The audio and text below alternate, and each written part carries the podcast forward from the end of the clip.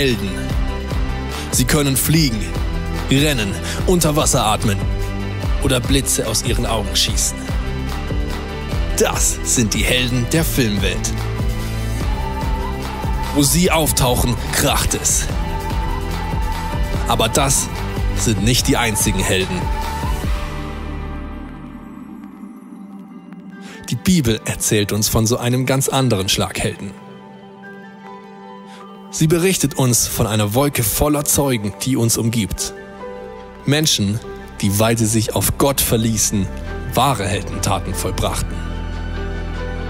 In dieser Serie wollen wir uns einige Helden anschauen und hören, was Gott uns durch ihr Leben sagen und zeigen möchte. Denn obwohl sie Helden sind, sind sie doch Menschen wie du und ich.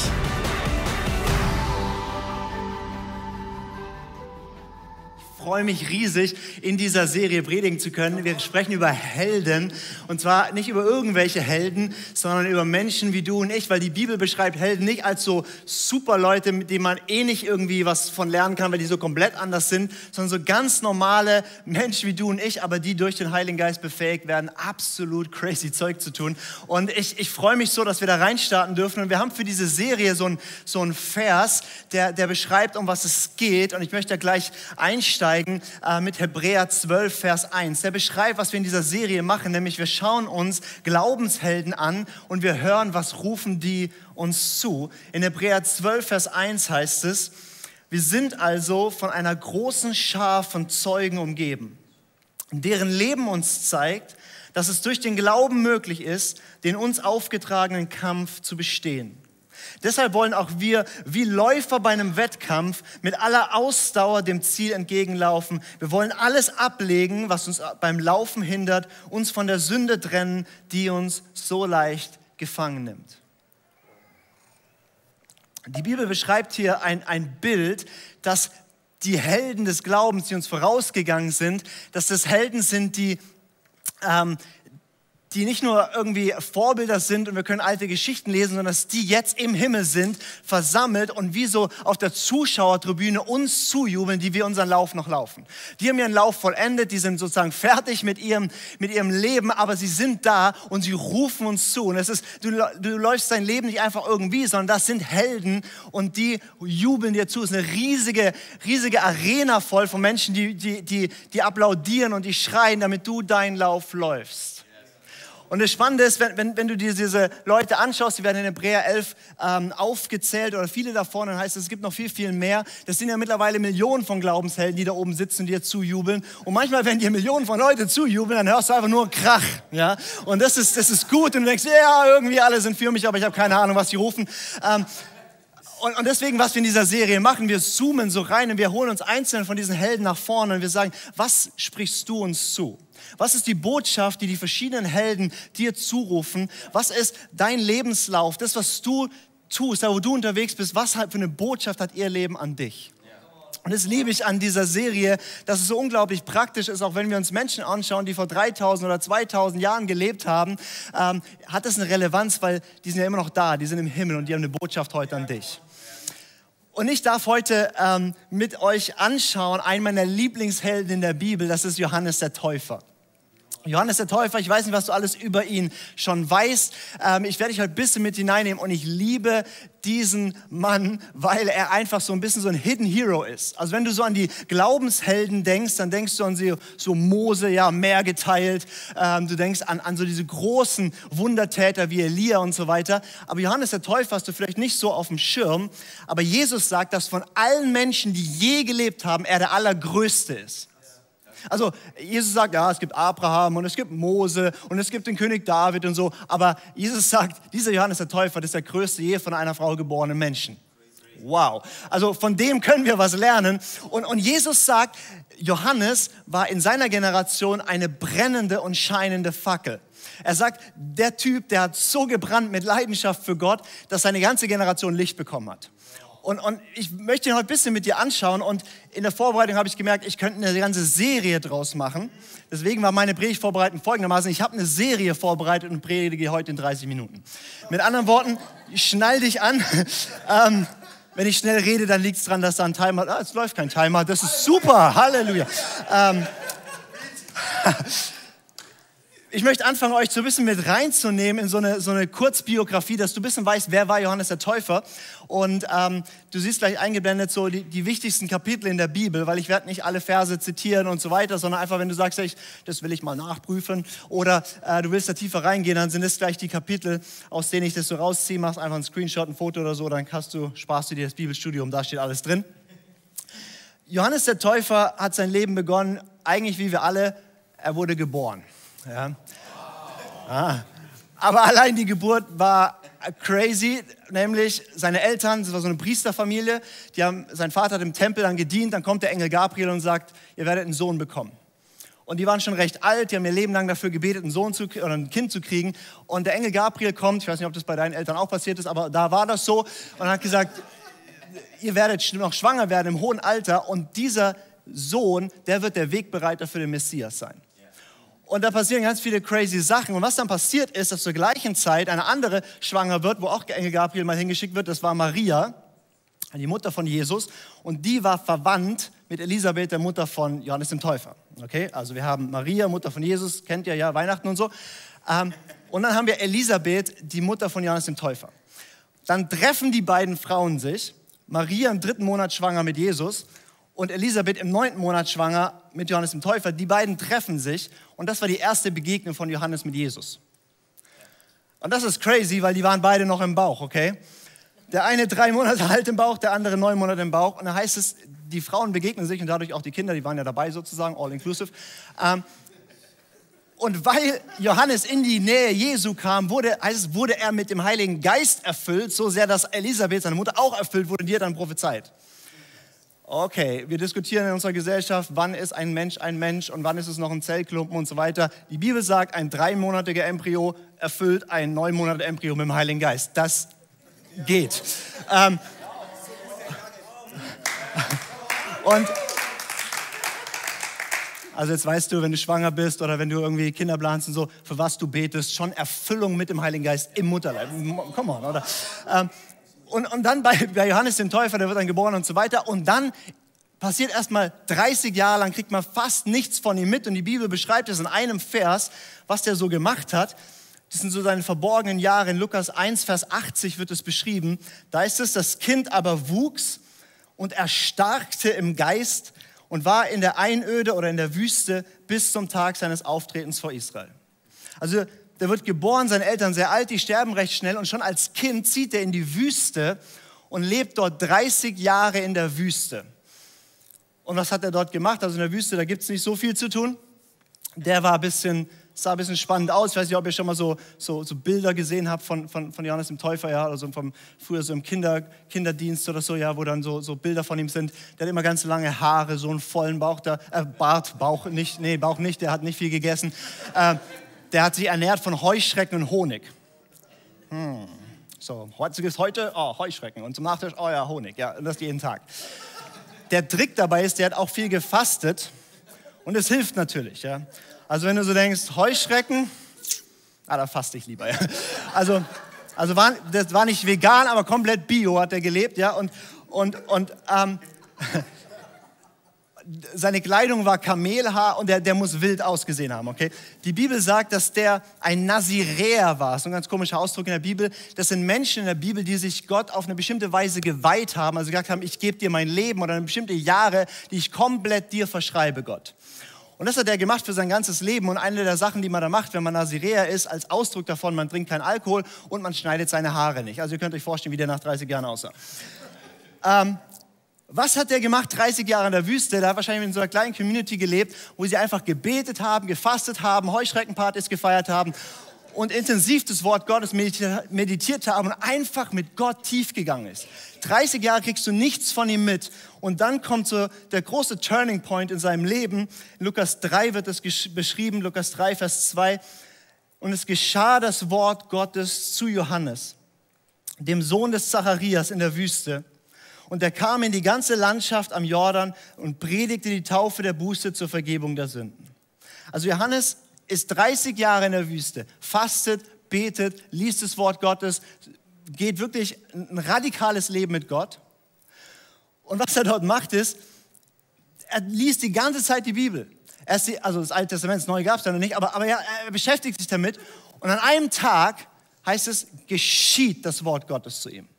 Es ist ein großer Unterschied zwischen, ich lese das Wort Gottes und das Wort Gottes passiert. Gott beruft ihn und gibt ihm einen Ruf, nach 30 Jahren in die Öffentlichkeit zu gehen und zu verkünden, das Evangelium und den Weg zu bereiten für Jesus. Und dieser Kamelhaar, ähm, ja, Heuschreckendiät, kommt aus der Wüste, geht an den Jordan und fängt an zu predigen. Und er hatte keine super Marketingkampagne, keinen Social Media Account und trotzdem kam ganz Israel dahin gelaufen. Also Tausende von Menschen. An einer Stelle ist es ganz Jerusalem ist zu ihm hingerannt und die haben gehört, was der gepredigt hat.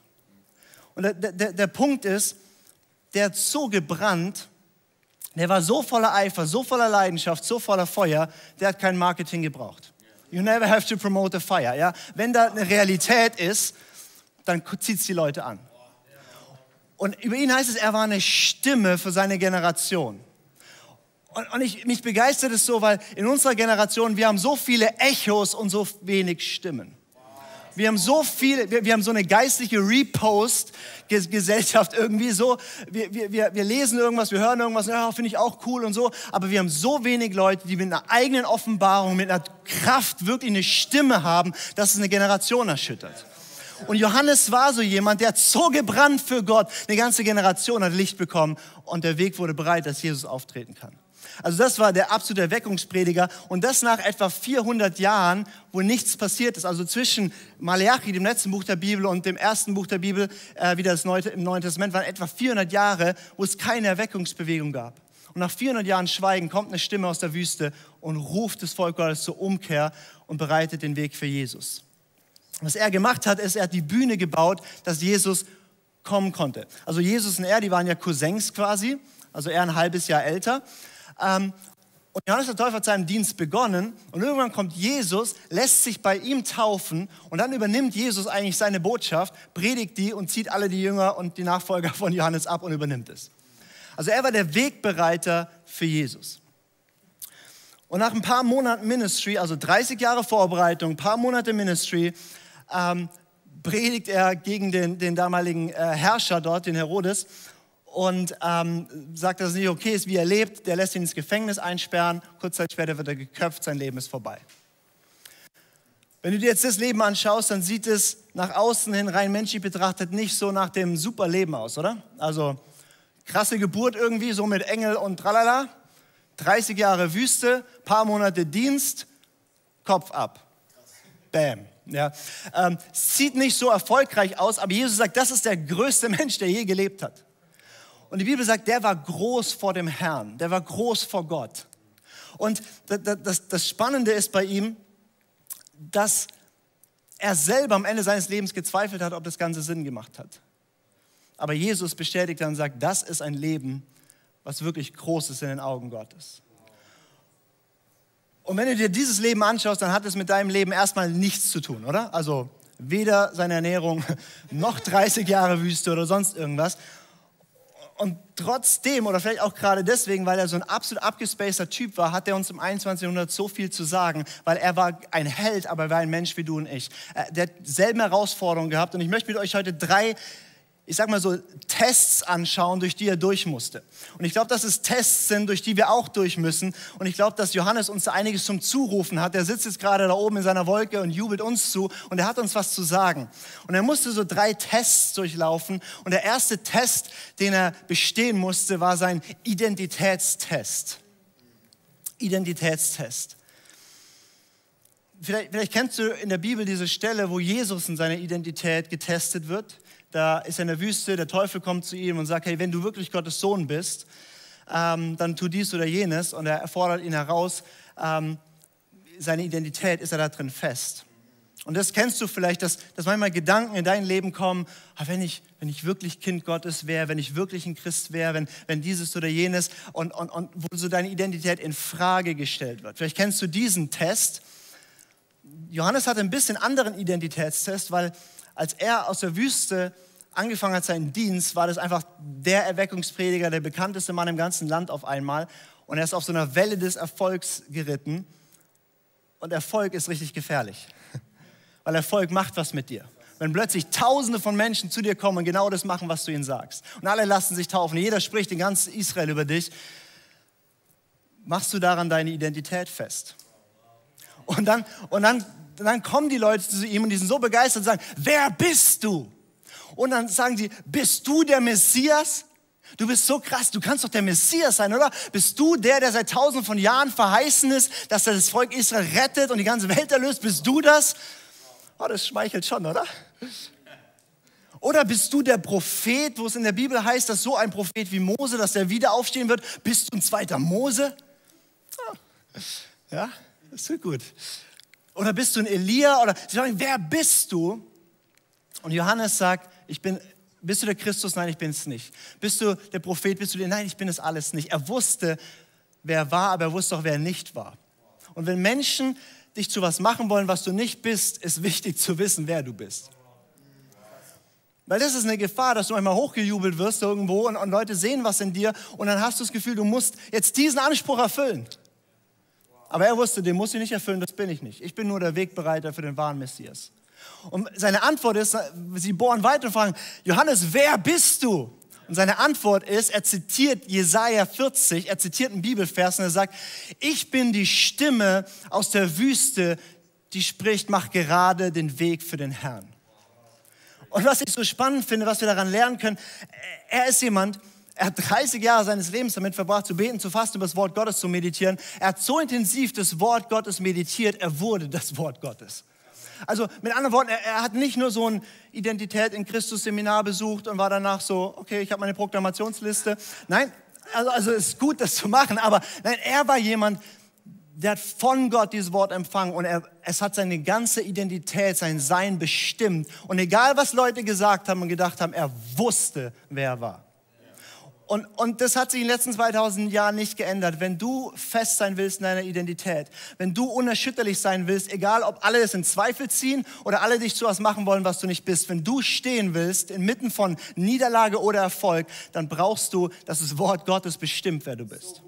Dann brauchst du, dass das die Definition ist über dein Leben, egal was Menschen sagen. Und der Weg dorthin ist, nimm das, was Gott in seinem Wort spricht, so lange, bis es dein Denken über dich komplett bestimmt bis du das Wort wirst. Ich, ich, ich habe so, also es gibt ja so die ganzen allgemeinen Sätze in der Bibel, wer wir sind, so als Kinder Gottes und so, und das tut gut, aber vielleicht kennst du das, dass so manche Verse, manche Wahrheiten, das wurden so deine. Und du weißt, das ist, was Gott über mich sagt, egal was ihr jetzt denkt. Das ist, wer ich bin. Und für mich ist einer dieser Verse, war so in der Zeit, ich habe mit 16 angefangen zu predigen und ähm, bin in verschiedenen Gemeinden aufgewesen, war oft der Jüngste so im Raum, ja. Ähm, und dann stehst du da vor 150 Leuten, 200 Leuten oder so, die du nicht kennst. Die gucken dich alle an, erwarten irgendwas und denken, was will der junge Kerl uns sagen. Und das hat mich herausgefordert in Wer bin ich? Weil manchmal fanden es alle ganz super, dann habe ich gedacht, yeah, ich bin hier der Prophet. Ja. Ähm, und dann haben Leute gesagt, fanden es ganz schlecht. Dann habe ich, oh nein, ich kann nichts. Ja. Und ich habe gemerkt, ich muss fest werden, wer bin ich? Ja. Und Gott hat mir so einen Vers geschenkt aus Jesaja 42 äh, Vers 1, der spricht eigentlich über Jesus, aber es war wie wenn Gott sagt, und das gilt auch für dich, weil du bist in Jesus. Und da heißt es, siehe mein Knecht, den ich halte, mein Auserwählter, an dem meine Seele wohlgefallen hat. Ich habe meinen Geist auf ihn gelegt, er wird das Recht zu den Nationen hinausbringen. Und dieser Vers, ich habe den dann hunderte Male gelesen, gebetet, dafür gedankt und mehr und mehr wurde der, dieser Vers, das ist wer ich bin. Und egal, was du über mich denkst, ich weiß, er schaut mich an und ich gehöre ihm, ich bin sein. Und er hält mich und er hat mich auserwählt. Und seine Seele, sein Herz hat wohlgefallen. Also wenn du die Predigt schlecht findest, ist egal, er freut sich. Und sein Geist liegt auf mir und ich habe eine Botschaft, die Nationen erschüttern wird. Das ist, wer ich bin. Und da wachse ich rein. Aber das ist, wer ich bin. Und ich bin da nicht fertig in dieser Reise, weil alle neuen Stationen erschüttern neu deine Identität. Aber mein Punkt heute an dich ist, was Johannes dir sagt, ist, geh so tief ins Wort, dass du das Wort wirst. Der zweite Test, der zweite Test, durch den ähm, Johannes gehen musste, ist der Charaktertest. Ich habe das mal Charaktertest genannt. Und es ist manchmal leichter, den Charaktertest zu bestehen, wenn du, in, wenn du versagst oder wenn du scheiterst, als ihn zu bestehen, wenn du Erfolg hast. Und Johannes hatte Erfolg und sein Charakter wurde getestet. Und eine Stelle, die ich so spannend finde, weil was passiert? Johannes bereitet sich 30 Jahre darauf vor, zu predigen. Dann predigt er und ganz Israel kommt und hört ihm zu. Dann kommt Jesus und seine Jünger laufen jetzt Jesus hinterher und nicht mehr ihm. Und die, die, die Jünger, die noch treu bei ihm waren, kommen zu ihm und sagen, Jesus, äh, Johannes, die laufen alle weg zu diesem Jesus. Und, und die einen sagen sogar, der tauft jetzt mehr als du.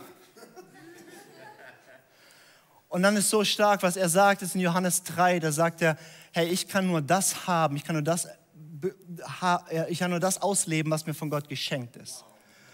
Und Jesus muss zunehmen und ich muss abnehmen.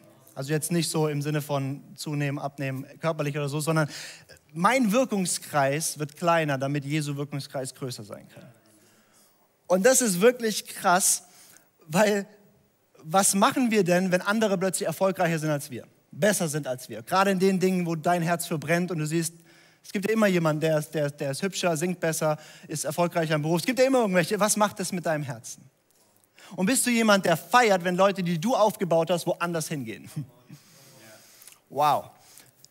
Das ist, und, und, und bei Johannes, diese Charakterentwicklung war nicht einfach von heute auf morgen, sondern er hat 30 Jahre seines Lebens gesagt, wichtiger als Bekanntheit ist mir Charakter. Und wir haben so oft den Fokus auf unserer Wirkung und so wenig auf unserem Charakter.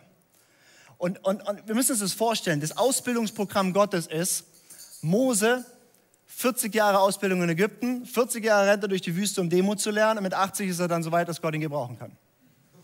David, junger Kerl in der Bibel, ähm, lernt Gott kennen, in der Einsamkeit eigentlich, irgendwann kriegt er eine krasse Berufung, du wirst König sein, dann dauert es noch Jahre und Jahrzehnte, bis das wirklich wird, weil Gott musste sein Herz vorbereiten. Johannes der Täufer, 30 Jahre Wüste, paar Monate Dienst. Was machen wir? Drei Monate Jüngerschaftsschule, 30 Jahre Dienst, dann kommt der Burnout. Versteht ihr? Gott ist unbegrenzt in dem, was er tun kann und will. Aber er sucht Menschen, denen er das anvertrauen kann. Kann er dir anvertrauen, dass eine ganze Nation auf deine Stimme hört und du bleibst demütig? Also Gott ist wichtig, dass nicht nur was wir tun, sondern wer wir sind, weil das multiplizieren wir. Und Gott sucht in dieser Zeit auch Gefäße, Menschen, die sozusagen charakterlich vom Herzen, von ihrer Gottesbeziehung, von wie sie mit Menschen umgehen, so sind, dass er sie ihnen anvertrauen kann. Und dann gibt er dir das nächste Level und guckt nicht so sehr, wie, wie gut sind deine Fähigkeiten, sondern was macht es mit deinem Herzen. Und ich habe dieses Beispiel auch mit reingenommen. Es gibt verschiedene Charaktertests, durch die ähm, Johannes durchlaufen muss, weil ich auch glaube, dass gerade ein Charaktertest nicht nur für Einzelne, sondern für die Kirchen. Diese Stelle. Weil ich erlebe gerade mit vielen Pastoren, Leitern in vielen Gemeinden, mit denen ich irgendwie Kontakt habe, höre oder auch was man so von Leuten auf Social Media mitkriegt, dass ganz viele, auch gerade die in Leitung sind, fast Angst haben, dass ihre Schäfchen jetzt gerade weglaufen durch Corona. Weil die besuchen jetzt irgendwie Online-Gottesdienste, die irgendwie hipper sind als ihre eigenen oder so, ja.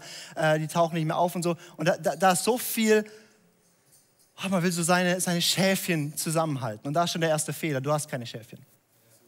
Jesus sagt zu Petrus, weide meine Schafe. Sie sind immer noch Jesu Schafe. Und es ist gerade ein Charaktertest für Kirchen und besonders Pastoren, und da sind wir als Leiter herausgefordert. Ähm, binden wir Menschen an Jesus oder an uns? Und feiern wir, wenn Menschen an Jesus gebunden sind, auch wenn es heißt, dass sie nicht mehr in unserem schönen Ding sind. Und ich glaube, dass das ein Charaktertest für Kirchen gerade ist. Und Gott schaut sehr genau hin, was, was machen wir, was macht es mit unserem Herzen. Ein dritter Test und den kennst du sicherlich aus deinem Leben, den Johannes so durchlaufen musste. Das ist der Vertrauenstest. Der Vertrauenstest. Und alle biblischen Helden mussten dadurch, vertraue ich wirklich Gott, wenn es hart auf hart kommt. Und das Spannende ist bei Johannes dem Täufer, bei, bei allen Helden in der Bibel hast du richtig viele, viele Sachen, wo du merkst, okay, die haben echt, echt Ecken und Kanten. Bei Johannes dem Täufer findest du fast nichts, aber hier kommt auch Johannes an seine Grenze. Und zwar also 30 Jahre Wüste, beten, fasten, Heuschrecken essen, paar Monate Dienst, Jesus seinen Weg bereiten und dann kommt er ins Gefängnis und er fragt sich, was war das jetzt? Ich glaube nicht, dass es die Vorstellung von Johannes war. Johannes seine Vorstellung war, ich gehe tief mit Gott, dann verändere ich die Nation und dann habe ich so ein Co-Ministry mit Jesus, meinem Cousin, ja, und wir rocken das Ganze. Aber nach ein paar Monaten wird er wie abgesetzt, kommt ins Gefängnis, sitzt dort und fragt sich, was, was soll das Ganze? Macht, hat das Sinn gemacht? Vor allem, weil Jesus aufgetreten ist und seine erste Botschaft war, ich bin gekommen, um Gefangenen Freiheit zu führen. Und er denkt, Jesus, ich habe mir mal für dich aufgerissen und jetzt lässt du mich da im Gefängnis irgendwie verrotten, oder? Ich habe alles für dich gegeben und jetzt kümmerst du dich nicht um mich. Und dann schickt er seine letzten verbliebenen Jünger aus dem Gefängnis zu Jesus hin. Und ich lese euch die Stelle vor in Matthäus äh, 11, Verse 2 bis 6. Da heißt es, Johannes hörte im Gefängnis vom Wirken Christi. Also er ist völlig auf der Ersatzbank und hört, Jesus rockt das Land. Er schickt einige seiner Jünger zu ihm und ließ ihm sagen, bist du, der kommen soll, oder müssen wir auf einen anderen warten? Jesus gab ihnen zur Antwort, geht zu Johannes und berichtet ihm, was ihr hört und seht. Blinde sehen, Lahme gehen, Aussätzige werden geheilt, Taube hören, Tote werden auferweckt und den Armen wird Gottes gute Botschaft verkündet. Und dann sagt er den entscheidenden Satz. Um glücklich zu preisen ist, wer nicht an mir Anstoß nimmt. Also Johannes war der, der wusste, wer Jesus ist und hat seinen Weg bereitet. Der hatte die Offenbarung, dass der Sohn Gottes. Der hatte die Offenbarung, das ist der Christus, das ist der Messias. Er hatte die Offenbarung sogar, dass das Lamm Gottes, das die Sünden der Welt wegnimmt. Er wusste, wer Jesus war, aber dann kommt er an den Punkt, dass er an allem zweifelt. Ich meine, er sitzt im Gefängnis und ernsthaft fragt er sich, bist du eigentlich wirklich, Jesus, bist du wirklich der, der du sagst, der du bist? Jesus, bist du wirklich der Real Deal? Also bist du wirklich, oder habe ich mich komplett getäuscht in dir? Warum? Einfach, weil er es absolut nicht verstehen kann. Er macht alles für Jesus und Jesus macht einfach nichts für ihn und sagt nur, Edgy Badge, draußen geht's ab. Tote werden auferweckt, Kranke werden geheilt. Danke, dass du mir die Bühne bereitet hast und viel Spaß im Knast. Und dann sagt Jesus, Johannes, dein Glück hängt nicht davon ab, ob du im Gefängnis bist oder draußen. Glücklich sind die, die keinen Anstoß nehmen an mir, die mir vertrauen, auch wenn sie mich nicht verstehen. Und Johannes sitzt dort oben in der Wolke und wenn du jemand bist, der Gott gerade nicht versteht, dann brüllt er dir nah zu und sagt, er ist ja, er ist anders als du denkst, aber er ist vertrauenswürdig. Nimm keinen Anstoß dran. Nur weil du nicht verstehst, was Gott gerade tut oder warum Gott es nicht tut, warum du in deinem Gefängnis sitzen musst, warum diese Krankheit, warum dieser Todesfall, warum laufen diese Dinge nicht, warum funktioniert das alles nicht. Aber Gott, ich habe und ich habe deine Verheißung so und so verstanden und, und, und Gott ist anders und ich kann dir das versprechen. Dein Leben wird ganz anders aussehen, als du es planst. Und Gott wird deine Gebete ganz anders beantworten, als du denkst. Und du wirst an Situationen kommen, oder vielleicht bist du auch gerade da, wo du gefühlt wie im Gefängnis sitzt und nicht verstehst, was macht Gott da eigentlich gerade. Und dann ist die Frage, vertraue ich Jesus, weil ich ihn wirklich kenne, auch wenn ich ihn nicht verstehe? Oder sage ich, nein, ich folge dir nach zu meinen Bedingungen? Und vielleicht bist du gerade in so einer Situation, wo du wirklich entscheiden musst, okay, entweder war das alles nicht mit Jesus, der ist nicht so, wie ich gedacht habe und es haut nicht so hin, wie ich mir das vorgestellt habe.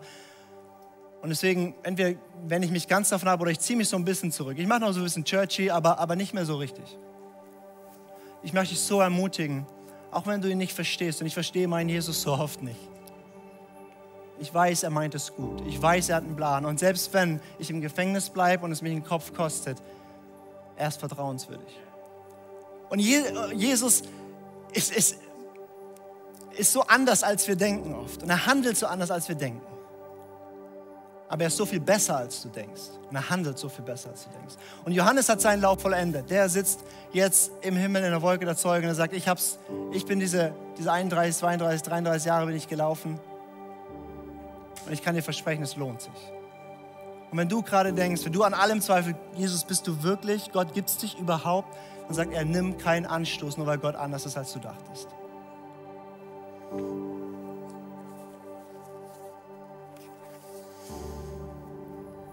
Johannes der Täufer war eine brennende und eine scheinende Lampe für eine ganze Generation. Jesus sagt, er war der größte Mensch, der je gelebt hat. Und ich glaube, Johannes ruft uns heute zu, hey, leb du dieses Leben so wie ich, von innen nach außen. 30 Jahre Wüste, Tiefe mit Gott für eine unglaubliche Wirkung. Und das heißt nicht für jeden von uns, wir gehen jetzt 30 Jahre ins Kloster, aber das heißt, wir leben von einer inneren Realität, wo wir Gott wirklich kennen wo wir wirklich tief gehen, wo wir wirklich eine Stimme entwickeln, dass wir das auch zu sagen haben. Weil das Schöne bei Johannes dem Täufer ist, wenn du das Leben anschaust, denkst du, okay, der ist so weit weg. Jesus sagt, er ist der größte Mensch, der je gelebt hat. Aber Jesus vollendet diesen Satz ganz spannend. Er sagt, ja, Johannes war der größte Mensch je von einer Frau geboren. Aber jeder, der ins Reich Gottes neu geboren wird, ist größer als er. Mit anderen Worten, Johannes war der Letzte im neuen Bund. Er hat noch operiert, im, äh, der Letzte im alten Bund, war der Letzte im alten Bund, sorry. Ähm, er hat noch operiert vor Jesu kommen, vor Jesu Kreuz und Auferstehung. Wenn du jetzt im Reich Gottes bist, hey, dann ist das Kreuz passiert, ist die Auferstehung passiert, ist der Heilige Geist da. Und Jesus sagt, selbst der Kleinste im Reich Gottes kann mehr bewirken als Johannes. Mit anderen Worten, das Potenzial, eine Stimme zu sein, die deine Generation, die unser Land durchdringt und verändert, das ist in dir angelegt, wenn du den Heiligen Geist hast. Und und ich glaube, dass, dass, dass Gott uns dort ruft, als, als Kirche und als Einzelne, tief zu gehen im Verborgenen mit Gott und gleichzeitig eine Stimme zu sein für diese Gesellschaft. Das ist auch, was David die letzten Wochen so stark hier geprägt hat, dass wir als Kirche dieses Mandat, es muss raus. Und ich habe so einen Glauben dafür, dass aus dem Nichts, aus irgendeiner Wüste, irgendein Kamelfuzzi, ja, eine Nation verändern kann. Weil Gott kann das. Er sucht nur die, die bereit sind, die, die wissen, wer sie sind, die den Charaktertest bestehen, die Gott vertrauen, auch wenn sie es nicht verstehen, aber die bereit sind zu gehen. Gott kann alles machen. Und ich, ich möchte heute beten für dich und ich möchte heute beten für uns als Kirche, dass wir so brennen, dass die ganze Generation Jesus sieht. Aber bevor ich bete, ich möchte dir 30 Sekunden geben oder 60 Sekunden. Ich habe heute verschiedene Sachen gesagt und ich weiß nicht, was, was heute für dich der wichtigste Satz war, aber dass du dir einen Satz nimmst, eine Sache nimmst, wo du sagst, diese Überzeugung nehme ich mit. Oder diese Herausforderung oder diesen Schritt werde ich jetzt gehen oder das werde ich jetzt machen. Und dann werde ich für dich und für uns alle beten, dass wir mehr so werden wie Johannes der Täufer, Wegbereiter für Jesus. Dass wir die Bühne bauen, dass Menschen Jesus sehen können. Nimm dir einfach so eine Minute, wo du wo du einfach auf Gott hörst oder nachhörst von dieser Predigt sagst, was ist der Punkt, den Gott heute zu mir gesagt hat.